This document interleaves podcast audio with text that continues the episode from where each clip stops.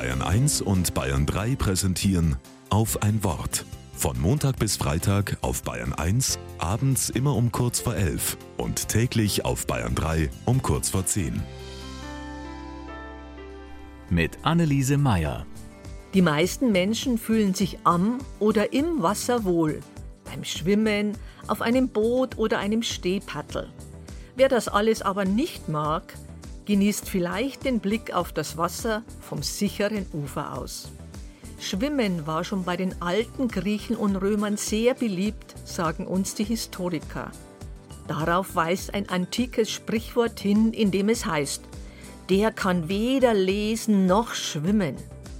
Man wollte damit vor vielen Jahrhunderten schon ausdrücken, dass Bildung mehr ist als nur die Fähigkeit zum Lesen oder Schreiben.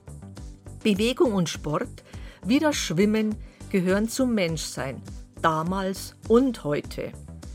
Aktuelle Studien weisen darauf hin, dass unsere Schulkinder Nachholbedarf beim Lesen haben. Und mit dem Schwimmen bei Grundschulkindern hapert es ebenso, warnt die Wasserwacht.